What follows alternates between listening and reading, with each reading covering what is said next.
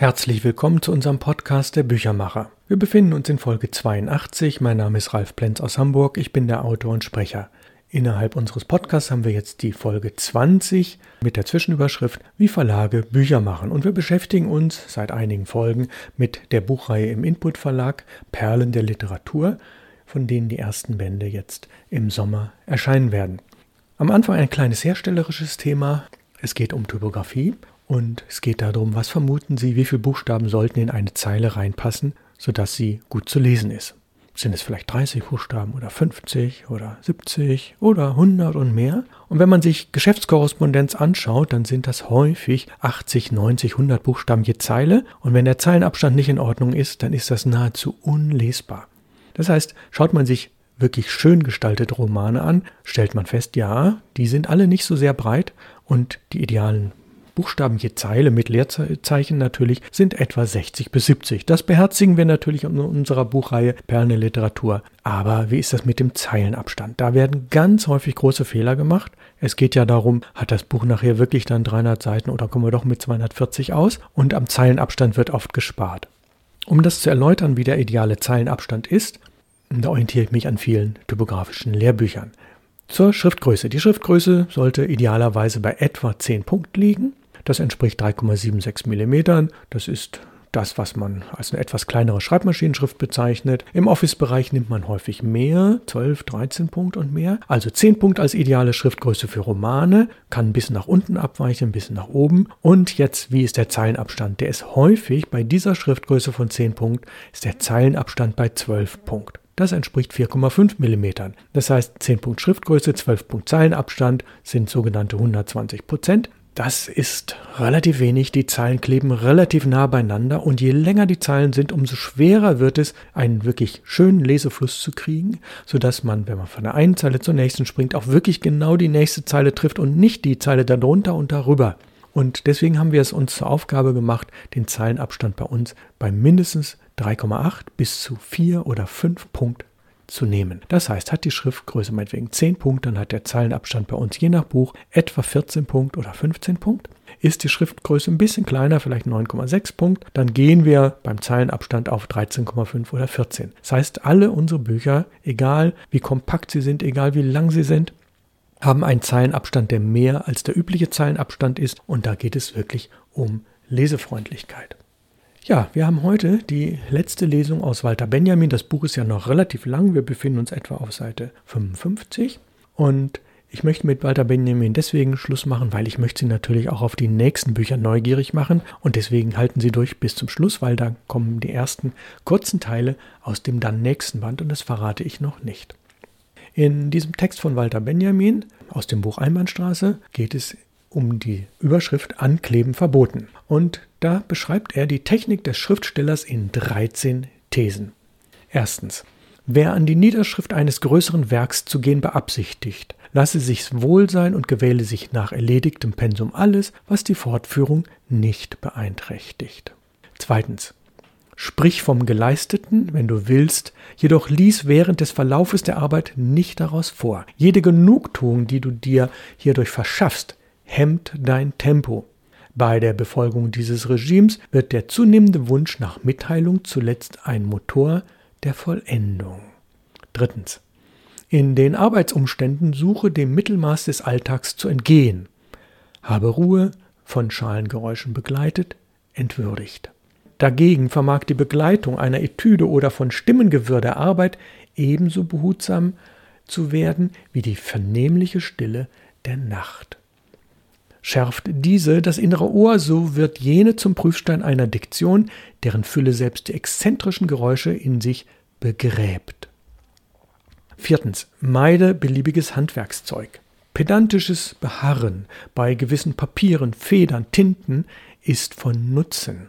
Nicht Luxus, aber Fülle dieser Utensilien ist unerlässlich. Fünftens.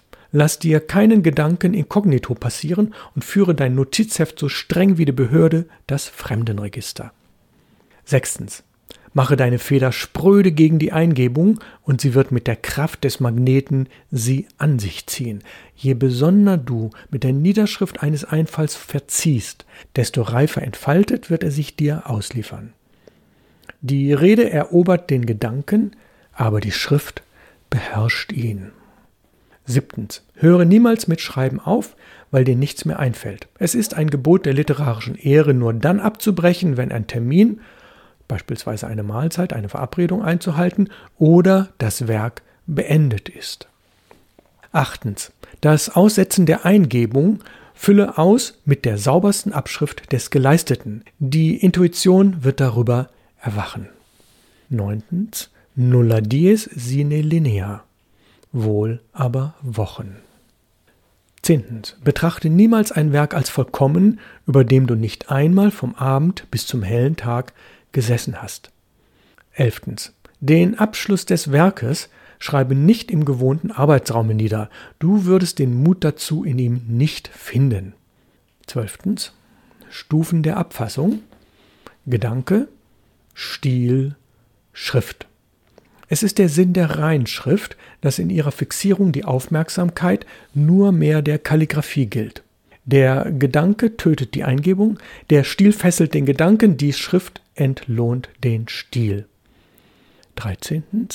Das Werk ist die Totenmaske der Konzeption. Ja, jetzt kommt wieder etwas in mehreren Thesen. 13 Thesen wie das Snobismus. Erstens, der Künstler macht ein Werk, und in der rechten Spalte daneben der Primitive äußert sich in Dokumenten. Zweitens, das Kunstwerk ist nur nebenbei ein Dokument, rechts daneben, kein Dokument ist als solches ein Kunstwerk. Drittens, das Kunstwerk ist ein Meisterstück, daneben, das Dokument dient als Lehrstück. Viertens, am Kunstwerk lernen Künstler das Metier, rechts daneben, vor Dokumenten wird ein Publikum erzogen. Fünftens, Kunstwerke stehen eins dem anderen fern durch Vollendung. Daneben steht, im stofflichen kommunizieren alle Dokumente. Sechstens, Inhalt und Form sind im Kunstwerk eins, Gehalt. Rechts daneben steht, in Dokumenten herrscht durchaus der Stoff. Siebtens, Gehalt ist das Erprobte. Rechts daneben steht, Stoff ist das Geträumte. Achtens. Im Kunstwerk ist der Stoff ein Ballast, den die Betrachtung abwirft. Daneben steht, je tiefer man sich in ein Dokument verliert, desto dichter Stoff. Im Kunstwerk ist das Formgesetz zentral. Daneben steht, im Dokumente sind Formen nur versprengt. Zehntens. Das Kunstwerk ist synthetisch, Kraftzentrale. Daneben steht, die Fruchtbarkeit des Dokuments will Analyse. Elftens. Im wiederholten Anblick steigert sich ein Kunstwerk. Daneben steht, ein Dokument bewältigt nur durch Überraschung. Zwölftens, die Männlichkeit der Werke ist im Angriff. Rechts daneben steht, dem Dokument ist seine Unschuld eine Deckung. Dreizehntens, der Künstler geht auf die Erprobung von Gehalten. Und daneben steht, das ist dann der Abschluss von diesen 13 Thesen, der primitive Mensch verschanzt sich hinter Stoffen. Ja, nochmal 13 Thesen. Die Technik des Kritikers in 13 Thesen. Erstens, der Kritiker ist Stratege im Literaturkampf. Zweitens, wer nicht Partei greifen kann, der hat zu schweigen. Drittens, der Kritiker hat mit dem Deuter von vergangenen Kunstepochen nichts zu tun. Viertens, Kritik muss in der Sprache der Artisten reden, denn die Begriffe des Cenakle sind Parolen und nur in den Parolen tönt das Kampfgeschrei. Fünftens. Immer muss Sachlichkeit dem Parteigeist geopfert werden, wenn die Sache es wert ist, um welche der Kampf geht. Sechstens. Kritik ist eine moralische Sache. Wenn Goethe Hölderlin und Kleist Beethoven und Jean-Paul verkannte, so trifft das nicht sein Kunstverständnis, sondern seine Moral. Siebtens. Für den Kritiker sind seine Kollegen die höhere Instanz, nicht das Publikum, erst recht nicht die Nachwelt. Achtens. Die Nachwelt vergisst oder rühmt. Nur der Kritiker richtet im Angesicht des Autors. Neuntens. Polemik heißt, ein Buch in wenigen seiner Sätze zu vernichten. Je weniger man es studierte, desto besser. Nur wer vernichten kann, kann kritisieren. Zehntens. Echte Polemik nimmt ein Buch sich so liebevoll vor, wie ein Kannibale sich einen Säugling zurüstet. Ein bisschen grausam. Elftens. Kunstbegeisterung ist dem Kritiker fremd. Das Kunstwerk ist in seiner Hand die blanke Waffe in dem Kampf der Geister. Zwölftens. Die Kunst des Kritikers in Nutsche. Schlagworte prägen, ohne die Ideen zu verraten. Schlagworte einer unzulänglichen Kritik verschachern den Gedanken an die Mode. 13. Das Publikum muss stets Unrecht erhalten und sich doch immer durch den Kritiker vertreten fühlen. Das Publikum. So, das letzte aus Walter Benjamin hat die Überschrift Nummer 13 und ist ein bisschen humorvoll gemeint, aber mir hat es sehr gut gefallen. Bücher und Dirnen kann man ins Bett nehmen. Bücher und Dirnen verschränken die Zeit. Sie beherrschen die Nacht wie den Tag und den Tag wie die Nacht. Bücher und Dirnen sieht es keiner an, dass die Minuten ihnen kostbar sind. Lässt man sich aber näher mit ihnen ein, so merkt man erst, wie eilig sie es haben. Sie zählen mit, indem wir uns in sie vertiefen. Bücher und Dirnen haben seit jeher eine unglückliche Liebe zueinander. Bücher und Dirnen, sie haben jedes ihre Sorte Männer, die von ihnen leben und sie drangsalieren. Bücher, die Kritiker. Bücher und Dirnen in öffentlichen Häusern, für Studenten. Bücher und Dirnen, selten sieht einer ihr Ende, der sie besaß. Sie pflegen zu verschwinden, bevor sie vergehen. Bücher und Dirnen erzählen so gern und so verlogen, wie sie es geworden sind. In Wahrheit merken sie es oft selber nicht. Da geht man jahrelang aus Liebe allem nach und eines Tages steht als wohlbeleibtes Korpus auf dem Strich, was studienhalber immer nur darüber schwebte. Bücher und Dirnen lieben es, den Rücken zu wenden, wenn sie sich ausstellen. Bücher und Dirnen machen viele Junge. Bücher und Dirnen, alte Betschwestern, junge Hure, wie viele Bücher waren nicht verrufen, aus denen heute die Jugend lernen soll. Bücher und Dirnen tragen ihren Zank vor die Leute. Bücher und Dirnen, Fußnoten sind bei den einen was bei den anderen Geldscheine im Strumpf. Ja, damit sind wir jetzt ungefähr auf Seite 66 von 160, also der knappen Hälfte von Walter Benjamins Einbahnstraße. Und wir beenden diesen Teil aus der Lesung. Und wir kommen jetzt zu dem nächsten Buch, was Ende Mai erscheinen wird, Christian Morgenstern. Ein Dichter, ein Dichter, der seiner Zeit oft in vielen Punkten voraus war, der humorvolles, aber auch Tiefgreifendes gedichtet hat. Ich werde Ihnen zwei Dinge vorlesen. Das zweite kennen Sie mit Sicherheit, das erste aber passt Ihnen wahrscheinlich auch. Vom Zeitunglesen. Korf trifft oft Bekannte, die voll Sorgen wegen der sogenannten Völkerhändel er rät, lesen Sie doch einfach die Zeitung von übermorgen.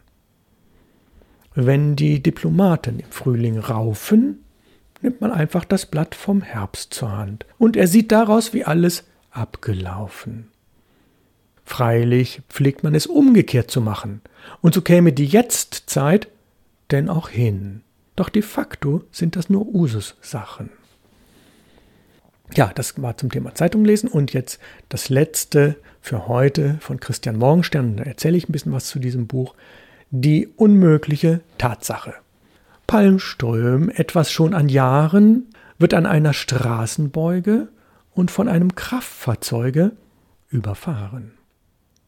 Wie war, spricht er sich erhebend und entschlossen weiterlebend, möglich wie dieses Unglück, ja, dass es überhaupt geschah? Ist die Staatskunst anzuklagen in Bezug auf Kraftfahrtwagen? Gab die Polizeivorschrift hier dem Fahrer freie Trift? oder vielmehr verboten, hier Lebendige zu Toten umzuwandeln, kurz und schlicht durfte hier der Kutscher nicht. Eingehüllt in feuchte Tücher prüft er die Gesetzesbücher und ist alsobald im Klaren, Wagen durfte dort nicht fahren. Und er kommt zu dem Ergebnis, nur ein Traum war das Erlebnis, weil, so schließt er messerscharf, nicht sein kann, was nicht sein darf. Ja, Christian Morgenstern hat hunderte Gedichte und Lieder geschrieben und das, was ich vorliegen habe, ist ein einmaliger Privatdruck. Das ist was ganz Besonderes. Ich werde das später noch erläutern. Es ist aus den Jahren 1915 bis 1920. Es sind drei Bücher in einem. Einmal Palmström, den wir namentlich schon hatten, Palmer Kunkel Und dann der Ginggans, das erläutere ich noch, was das ist, mit den sogenannten Galgenliedern. Und dieses Buch in der Reihe Perlen der Literatur von Christian Morgenstern mit diesen drei Teilen hat eine besondere Ausstattung. Es ist vierfarbig, es hat viele Fotos, in denen beschrieben wird, was das für ein besonderes Unikat ist, was wir haben, dieser Privatdruck. Und wir gehen dem auf die Spur und schauen, warum sind andere Morgenstern-Ausgaben anders, warum haben die eine andere Auswahl, warum haben sie bestimmte Dinge nicht drin und umgekehrt, warum ist, sind diese in diesem Privatdruck nicht? Eine ganz, ganz spannende Frage und ich habe sehr viel Freude dabei gehabt, diesen Text für diese Ausgabe zurechtzumachen, zu gestalten, natürlich auch mit Kalligrafie wieder. Und Sie werden eine große Freude dran haben, Palmström, Palmer Kunkel und den Gingans dann in dieser Ausgabe lesen zu können. Nächste Woche haben wir also Folge 83, wie Verlage Bücher machen, Teil 21. Es geht wieder um Perlen der Literatur und wir setzen die Lesung aus Christian Morgenstern fort. Ich bedanke mich für heute fürs Zuhören. Ich wünsche Ihnen einen schönen Start in diesen Tag, in diese Woche und wünsche Ihnen alles Gute aus Hamburg. Grüßt Sie ganz herzlich, Ralf Plenz, Ihr Büchermacher.